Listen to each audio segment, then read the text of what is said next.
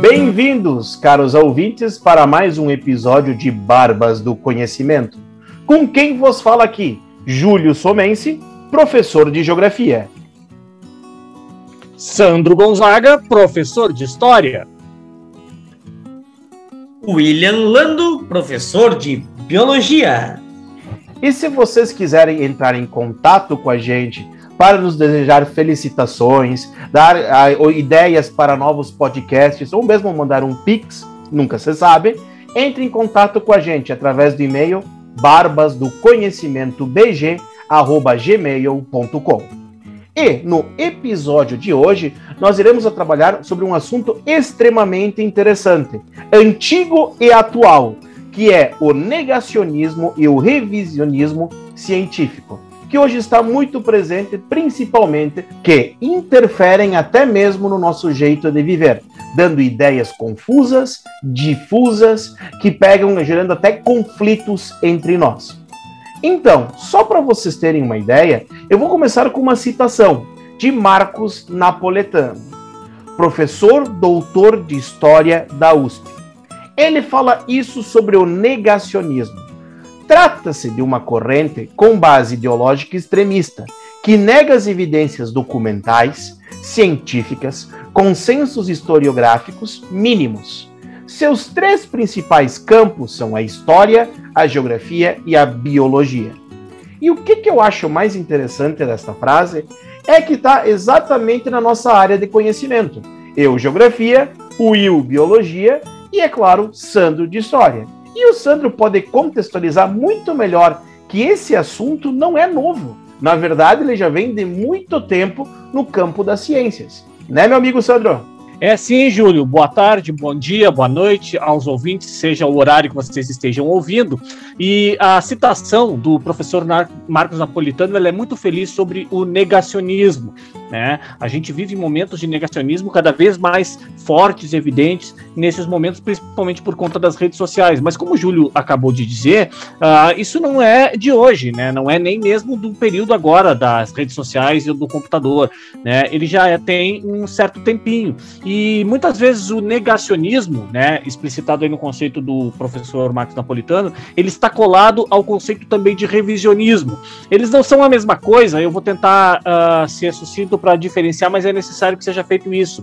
Uh, o revisionismo, se a gente for pegar o revisionismo numa chave positiva, ele, uh, em princípio, sempre existiu, porque nada mais é do que o avanço da pesquisa científica. Então, no campo da história, que é a minha área, por volta da década de 60, começou a haver um revisionismo histórico né, de alguns pressupostos que já existiam há muitos e, muito, uh, e muitos anos. Então, mas isso por conta de o surgimento de novas fontes fontes, novas abordagens. Para quem é da área da história, sabe que a escola dos análises teve muita importância nessa nova forma de enxergar a história. Né? Então, o revisionismo ele pode trazer uma nova forma de, uh, de enxergar as fontes e não é necessariamente um negacionismo, não é necessariamente algo ruim, não é necessariamente inverdade, então não é necessariamente pseudociência. O revisionismo ele tem essa capacidade de revisar o conhecimento, né, por conta, né, do avanço da pesquisa científica. Só para pegar um exemplo bem simples, depois eu vou dar outros, né? Mas, por exemplo, durante muito tempo se dizia que que a idade, e até hoje se fala, né, não se presta muita atenção, acaba se falando dessa forma, que a idade média era a, foi a idade das trevas os meus professores medievalistas ficaram, ficavam muito pistola da vida quando se falava isso, porque evidentemente se você vai nas fontes, uh, você vai perceber que a Idade Média, uh, ela tem, mesmo dentro da Idade Média Ocidental, uh, um, um, processo de desenvolvimento cultural bastante diferente do que aquilo que seria a Idade das Trevas. Isso para não falar do Islã ou do Império Bizantino no mesmo período. O termo Idade das Trevas foi cunhado lá pelos iluministas que tinham todo o interesse do mundo em depreciar o período anterior a eles. Então, quando a gente revisa essas fontes e joga luz sobre elas e faz uma nova interpretação, a gente está fazendo um revisionismo, né? O, o, os historiadores da década de 60 eles vão fazer um revisionismo também lá daquela historiografia positivista do século XIX que entendia que as fontes deveriam ser utilizadas uh, uh, de uma forma, a fonte histórica deveria ser utilizada da mesma forma que as fontes uh,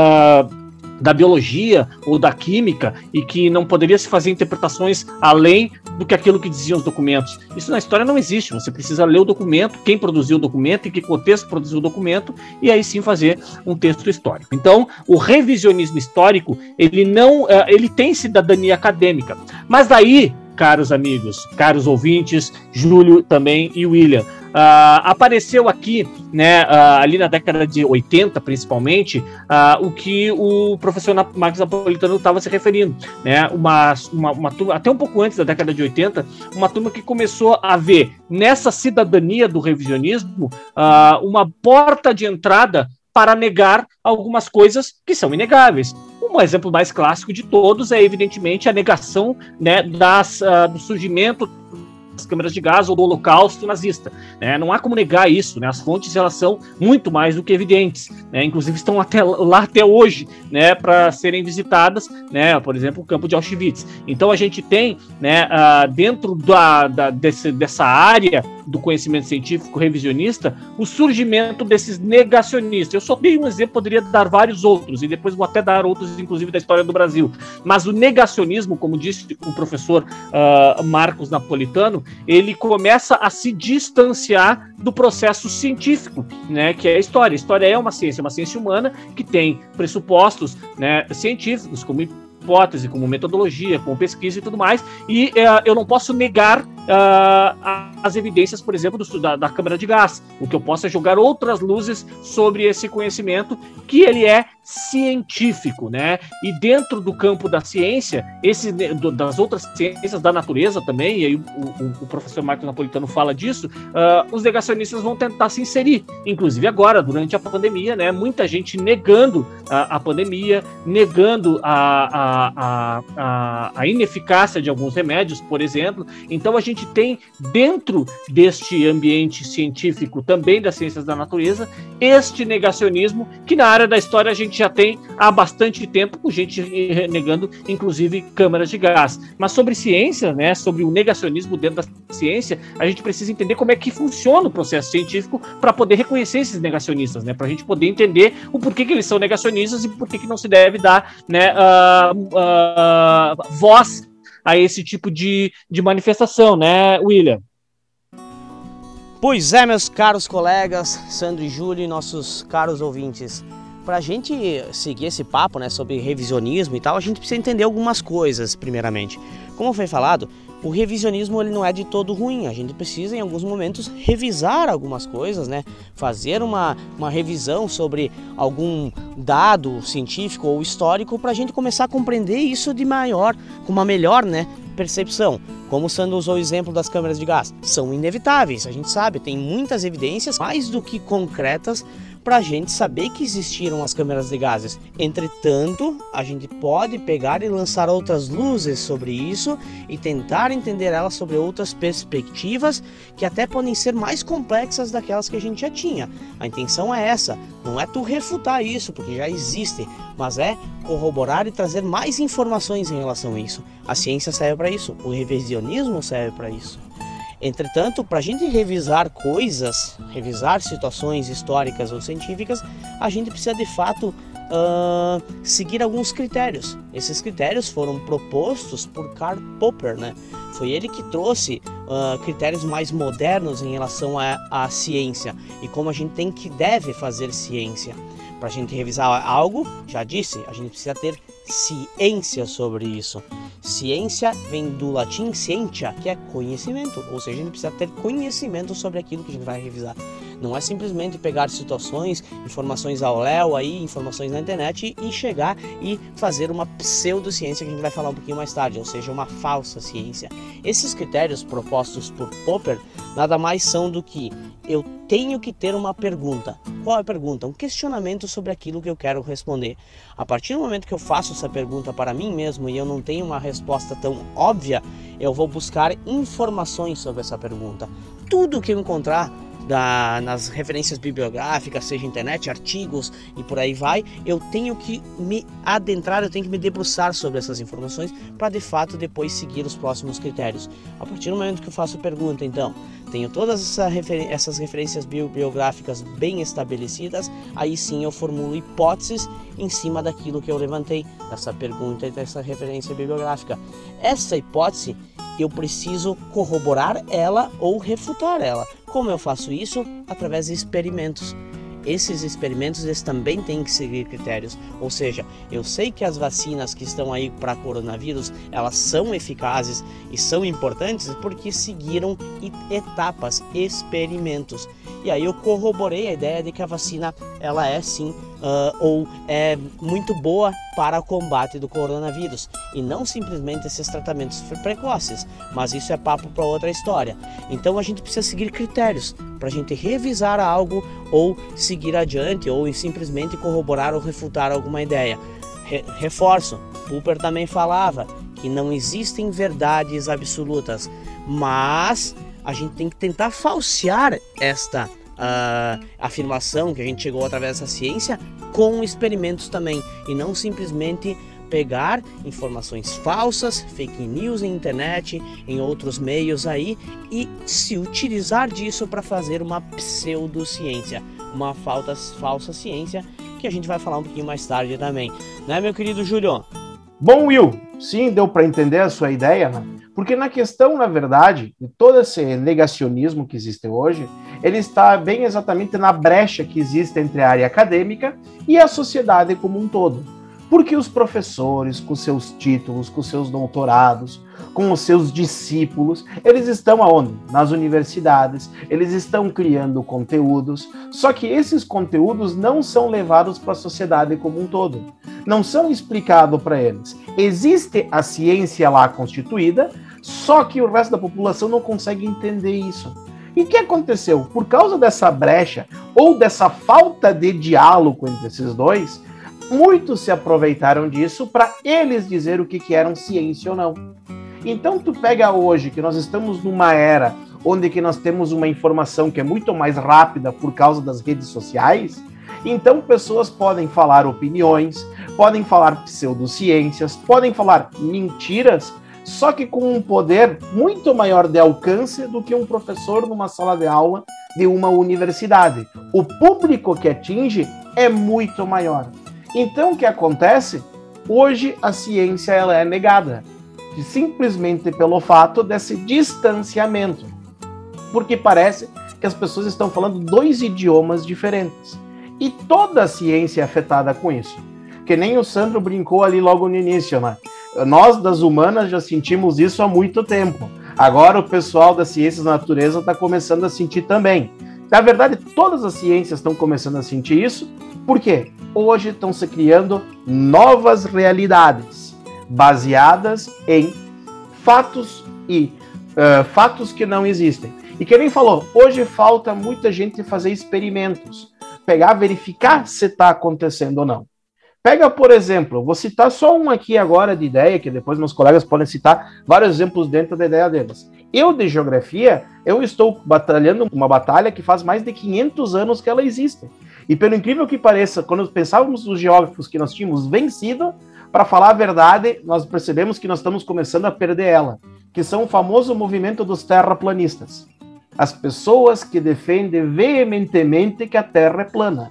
Eu peguei, pesquisei vários dos argumentos deles, e eles refutam tudo que foi descoberto desse período, simplesmente pelo ato de quê? De crer. Eles creem que a Terra é plana e não importa o que eu diga, o que eu fale, ou qual evidência científica que mostre isso, e eles vão dizer que eu estou errado, que eu estou mentindo, que eu estou sendo influenciado por alguém, onde que na verdade eu acabei estudando muitos anos, lendo livros e vendo muitos experimentos sobre exatamente o contrário. Depois eu posso até citar alguns desses experimentos que, eu, que se dá para fazer aqui até no Rio Grande do Sul para quem tiver um pouquinho para descobrir que a Terra não é plana, porque ela é redonda. Mas só para nós entendermos que é o seguinte, eu acadêmico falo alguma coisa, só que o povo não consegue escutar isso. Pois é, e aproveitando esse gancho, então, em relação a, a crenças, eu quero citar uma frase para a gente seguir esse debate nesse revision, desse revisionismo científico, negacionismo científico, histórico, enfim, que é uma frase do Carl Sagan, que já é falecido, mas serviu aí, uh, ou é ainda utilizado muito né, como base, porque ele é o grande expoente da disseminação da ciência uh, para o senso comum, para as pessoas que não têm tanto acesso, porque a gente sabe que tem um abismo entre ciência e, uh, e a sociedade comum, comum, né, o senso comum. Uh, a frase que ele, que ele propõe é esta: Não é possível convencer um crente de coisa alguma, pois suas crenças não se baseiam em evidências, baseiam-se numa profunda necessidade de acreditar. Ou seja, meu, não é porque tu acredita em algo que aquilo é verdadeiro. Sim, uh, William, a questão da crença ela é muito importante porque uh, a crença ela independe de pesquisa, ela independe de trabalho, ela independe de comprovação. Eu creio que Moisés abriu o Mar Vermelho por um ato de Deus e não importa que eu diga que isso é impossível do ponto de vista técnico. A pessoa acredita nisso e estamos conversando, apesar de ela não poder provar uh, de, que isso é de, de, que isso é possível, né? Então a crença, uh, ela se, a, a, crença religiosa, ela se liga também a esse negacionismo. E o problema do negacionismo aqui é que muitas vezes ele vai tra tratar de temas que muita gente conhece, de temas que estão inseridos dentro da sociedade. No Brasil existe um grande debate sobre diversos temas. Talvez o tema da escravidão seja um tema uh, mais importante, uh, o tema da ditadura, dos negacionistas, de dizer que não houve ditadura, uh, seja, um, seja outro tema. E uh, o que o Júlio falou, e aí eu vou né, conectar isso que tu está falando com o que o Júlio acabou de falar também, de que essas as redes sociais, e um pouquinho antes dela, uma série de publicações baratas, né, de revisionismo, que eu chamo de revisionismo vagabundo, e quando eu falo revisionismo vagabundo, não é no sentido de ofender, é no sentido de não ir pesquisar, né? Ou seja, do cara que não está afim de trabalhar e fazer uma pesquisa. Por exemplo, aquela série de livros, né, A História Politicamente Incorreta do Brasil. Uh, primeiro que não é nada original, isso começou lá nos Estados Unidos, lá em 2004, na época do, do, do, do governo do, do George Bush, né? E eles fizeram lá os seus guias politicamente incorretos, por exemplo, da Guerra Civil, uh, que era uma defesa descarada do Sul, que foi o que perdeu a guerra né, que era o que defendia a escravidão e tudo mais. E no Brasil, os temas brasileiros eles acabaram entrando dentro né, dessa, desses livros. E eu não estou dizendo que esses livros são os responsáveis pela difusão uh, em grande escala das fake news e também do revisionismo vagabundo ou do negacionismo, né, pegando o conceito do Marcos Napolitano. Mas eles ajudaram, né? Eles não são os únicos responsáveis, mas eles ajudaram. Então, por exemplo, quando o sujeito tem um, um capítulo de livro lá que diz zumbi tem, você sabia que zumbi tinha escravos? Aí tu olha aquilo como assim? Eu não sou especialista em, é, em, em palmares, em escravidão do século XVII. Eu peguei e fui ler o que, que o sujeito estava dizendo. E, e, realmente ele diz isso e não há nada na documentação, quando você vai para as fontes, não há absolutamente nada da documentação que diz isso. Ele, o problema desses livros e o problema de todo o revisionismo em si é que ele não diz necessariamente uma mentira descarada uh, que é uh, refutada por uma criança. Ele pega meias verdades, ele pega uma fonte aqui, a outra ali, ele mistura essas fontes como se fossem a verdade absoluta. Então, só para dar um exemplo bem básico, os africanos tinham escravidão na África logo a culpa da escravidão é por causa é, é, é, culpa deles, né? Isso é um reducionismo dos mais bagaceiros e dos mais vagabundos. Se você vai para as fontes, você vai ver que a escravidão na África não tem nada a ver com a escravidão no Brasil e muito menos, né, com a situação complexa de Palmares. Eu só estou dando esse exemplo, depois posso dar outros, mas para mostrar o como, né? E aí, claro, esses livros eles são fininhos e são vários artigos. Uh, você lê ele em cerca de 20, 30 minutos, ao passo que um cara que estudou o quilombo dos Palmares passou a vida fazendo isso. Ele leu os documentos lá dos Palmares. Ele leu. Se tem pouca uh, documentação sobre Palmares, por exemplo, a maior parte da documentação é de pessoas que lutaram contra Palmares, né? Seja, o contrato do Domingos Jorge Velho, ou então depois alguns uh, cronistas do século XVIII, depois que Palmares já tinha sido destruído. Então é óbvio que, essa, que essas fontes elas vão ter uma interpretação uh, tendenciosa sobre Palmares, mas ele vai trazer aquilo como se fosse verdade. Então você pega essas meias verdades, você utiliza as fontes e aí quem não está habituado a estudar história, quem não, tem, não está capacitado, e quando eu digo capacitado, não, de novo, não é uma ofensa. A pessoa não estudou, nem todo mundo uh, é historiador, as pessoas são médicas, elas são advogadas, elas são uh, lixeiros, elas são mecânicos, elas têm outras profissões, elas não podem perder boa parte da vida delas pesquisando fonte histórica. Quem faz isso somos nós, historiadores, ou vocês geógrafos, ou vocês biólogos. E nós temos a capacidade técnica e profissional para dizer, olha, este livro ele está mentindo, né? Não há que o que ele está falando são meias verdades e a conclusão dele é uma, é, é uma total inverdade. Não dá para se concluir né, nada sobre isso. Isso é revisionismo histórico e mais do que isso, ele é negacionismo histórico. Só que daí isso já foi para a internet e vocês sabem, né? Depois que entra na internet, não sai mais, as pessoas passam a acreditar. Até hoje tem gente que acredita que tomar leite com manga mata. Então, né, é, imagina essas coisas um pouco mais complexas, como por exemplo o quilombo dos Palmares, ou a ditadura militar, ou mesmo a Idade Média, né, pessoal? Assim, ó, eu também uh, posso falar de várias outras coisas dentro da geografia. E eu vou falar uma que também entra muito no campo da biologia, né? Por causa que é um fenômeno que afeta o mundo inteiro, que afeta o bioma do planeta Terra, que é o famoso aquecimento global. Eu acho que esse aqui é um dos problemas ambientais mais falados no mundo, e as pessoas elas não têm o conhecimento exato do que, que é o aquecimento global, e por isso que criam várias teorias sobre isso, ou negam até a existência dele. Por causa que não conhecem como que é o fenômeno, e depois, como conhecem qualquer coisa que é fora da palavra quente dizem que não existem.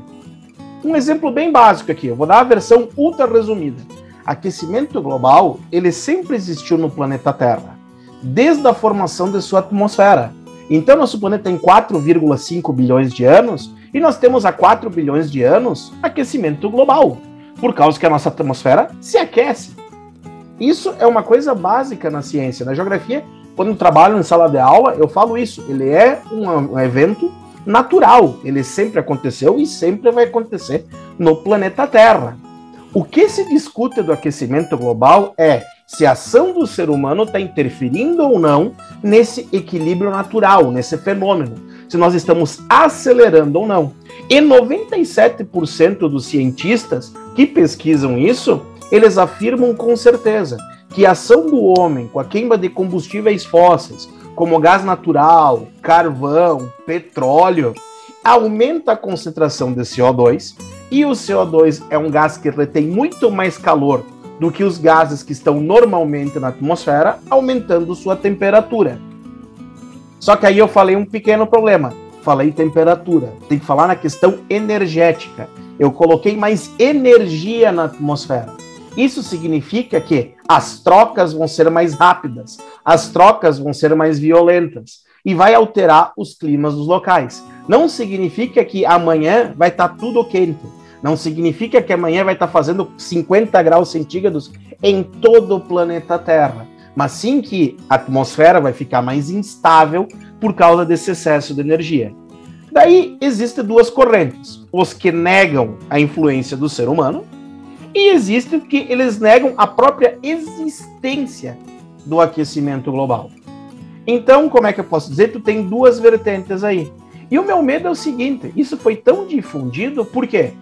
Por causa que, para tu evitar o aquecimento global ou tu diminuir a influência do ser humano nesse processo natural, tu tem que parar de fazer o quê? Consumir petróleo, consumir carvão e consumir gás natural. As coisas que mais dão dinheiro no planeta Terra. Será que tem o interesse econômico em dizer que o ser humano não influencia nisso? Eu não sei, mas no mundo que nós vivemos, eu tenho quase certeza que o capitalismo importa, o dinheiro importa. Então é por isso que tem tanta gente negando isso ou fazendo campanha contra essa coisa meio ambiental, contra a questão do aquecimento global, e a gente pode ver isso em todos os lugares. Eu, para mim, tenho certeza que a gente vai admitir que o ser humano interfere no aquecimento global e que nós temos que parar de consumir combustíveis fósseis porque aumenta o aquecimento global no momento que acabar os combustíveis fósseis. Porque daí não vai ter mais o interesse econômico em cima disso. Mas se tu escuta líderes mundiais discutem ainda a sua existência ou não.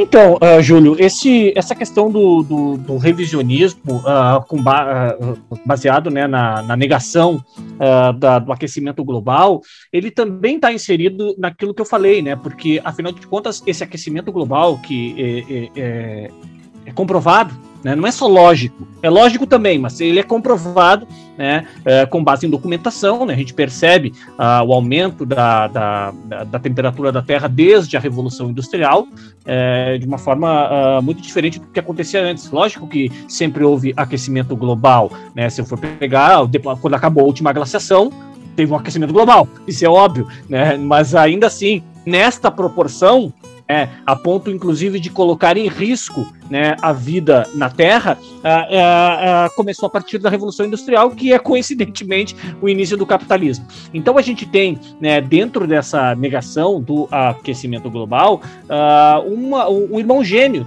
da negação da história, porque isso também é história, né? Então eu estou contando isso do ponto de vista de um historiador, né? Uh, e isso pode ser comprovado cientificamente. E uh, quando a gente fala de revisionismo científico, a história ela é uma ciência. Quando eu digo para vocês houve ditadura uh, no Brasil e ela foi violenta e ela matou milhares de pessoas, eu não estou dando uma opinião tudo que eu estou falando pode ser comprovado pelos documentos. Aliás, o último documento da Comissão Nacional da Verdade de 2014 uh, ah, comprovou a morte de mais de 8 mil indígenas. A gente está gravando esse episódio na Semana do Índio, né? Foi dia 19, dia do Índio. Uma data meio.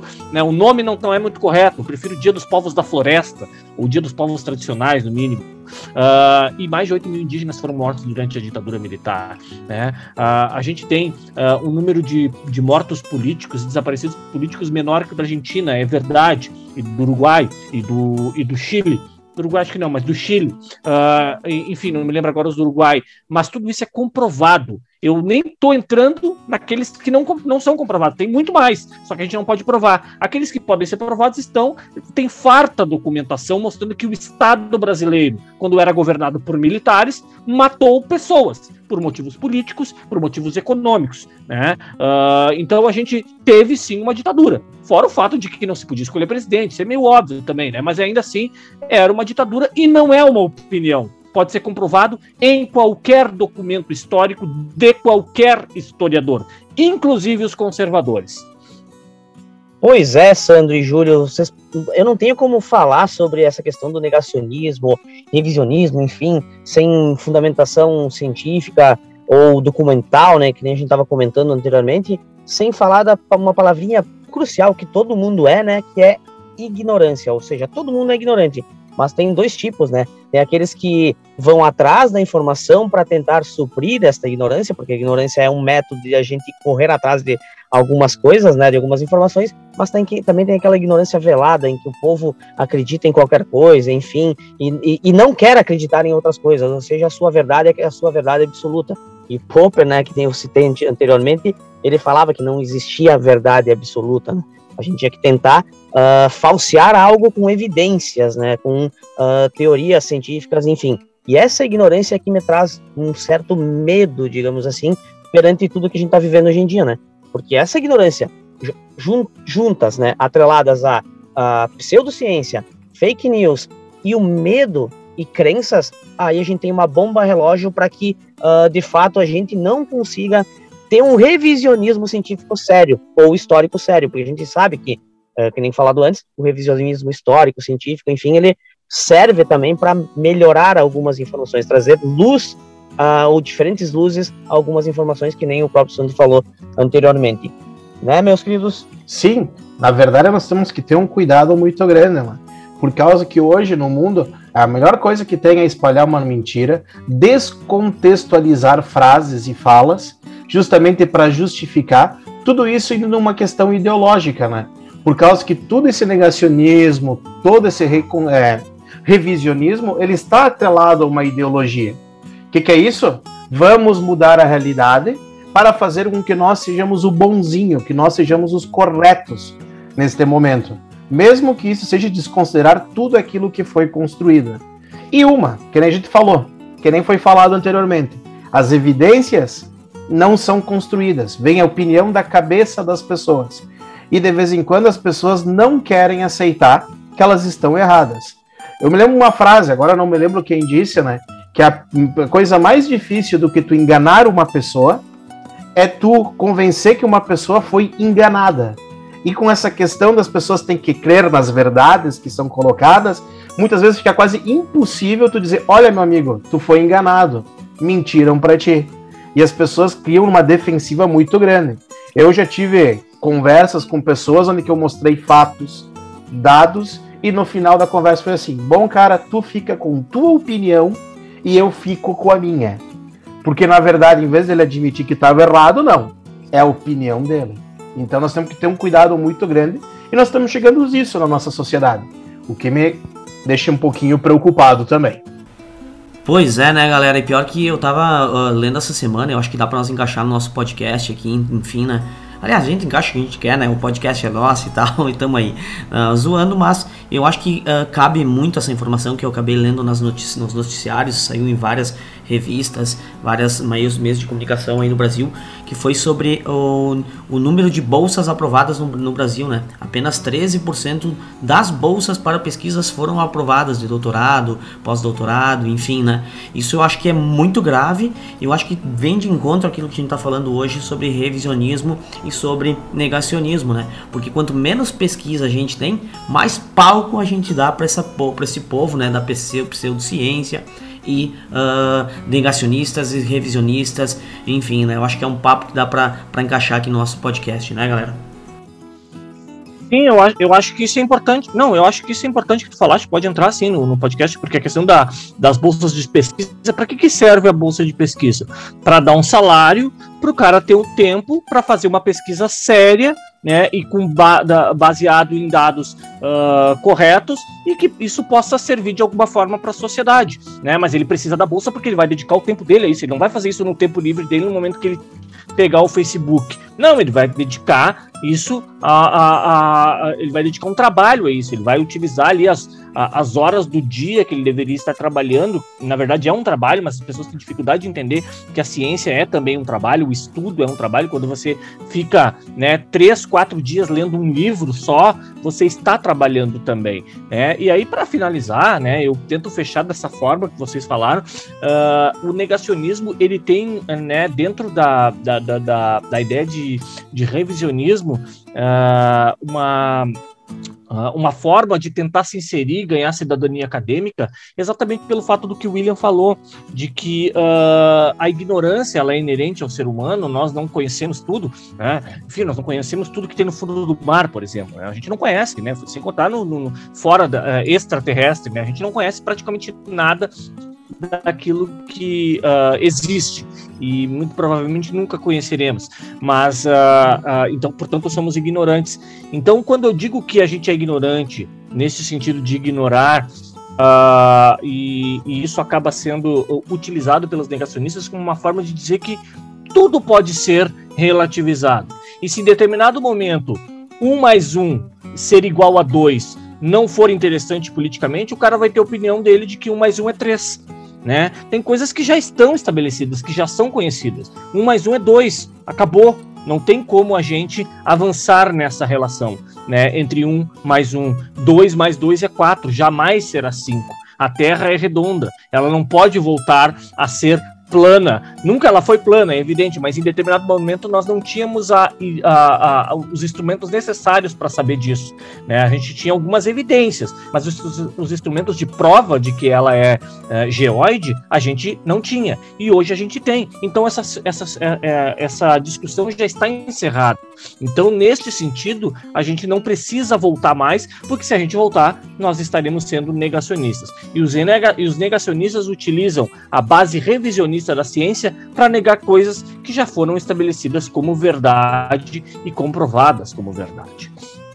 Então, chega a ser meio que até uh, preocupante a nível hard, né? Digamos assim, a gente observar um helicóptero sobrevoando uh, a superfície de Marte, uh, a gente consegue observar coisas a nível tecnológico assim exorbitantes que a gente nunca imaginou que ia ocorrer e em contrapartida né, vê apenas 13% das bolsas de pesquisa no Brasil sendo aprovadas e pessoas negando vacina, achando que tem chip dentro delas, que vão, nós vamos ser controlados, enfim, ainda pessoas acreditando que a Terra plana, que nem foi falado. Ou seja, eu acho que a gente já falou aqui por A mais B do que uh, é capaz uh, essas pessoas e esse negacionismo, né, uh, utilizado a crenças e também para fins políticos.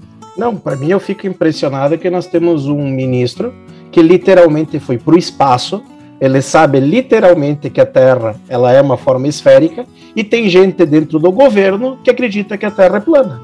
Então, como é que eu posso dizer que a situação tá estranha? Ela tá. Então chegamos ao final do nosso podcast sobre negacionismo e evidentemente não chegamos ao final deste conhecimento. E se você que está ouvindo este podcast quiser uh, trazer um revisionismo para as nossas teses, fique nessas teses, fique à vontade de nos mandar um e-mail, né? E a gente vai ler todos os e-mails que foi uh, colocado já no início desse podcast e a gente vai poder, né, continuar contribuindo com o conhecimento científico. Barbas do Conhecimento está aqui para revisar o conhecimento científico científico, mas de forma científica, certo? Então, nos vemos no nosso próximo podcast Barbas do Conhecimento. Valeu e muito obrigado a todos. Até mais. Até, galera. Nós que voamos.